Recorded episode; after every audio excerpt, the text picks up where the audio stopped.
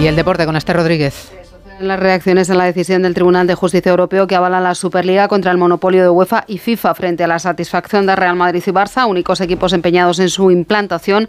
El resto se sitúa radicalmente en contra para seguir bajo el paraguas del máximo órgano del fútbol europeo. Así lo quieren Atlético de Madrid o United, dos equipos que formaron parte del proyecto inicial de Superliga. La Premier en bloque rechaza esta nueva competición, también el Bayern de Múnich o el PSG y desde luego la Liga con su presidente Javier Tebas a la cabeza. Florentino nunca pierde. Ya viene construyendo el relato de que iban a ganar, a ganar y claro, no les queda más remedio hoy que decir que iban a ganar. Y es que no es así, es que es muy claro, no se ha autorizado la Superliga. Alguien que dice que va a ser toda Superliga gratis en televisión, es que tiene que ir embriagado de éxito, que es lo que se toman en ese bar a las 6 de la mañana. Se cierra la jornada 18 de Liga con cuatro partidos y Radio está ahí en directo desde las 6. El líder, el Girona, visita al Betis. El Real Madrid juega en Vitoria. Además, el Cádiz recibe a la Real Sociedad y el Mallorca a Osasuna. En la Champions Femenina, el Barcelona se mide al Rosengar en la cuarta jornada y tenemos dos partidos correspondientes a la jornada 16 de la Euroliga. Valencia Basket Virtus de Bolonia y Real Madrid Partizan. Actualizamos toda la información en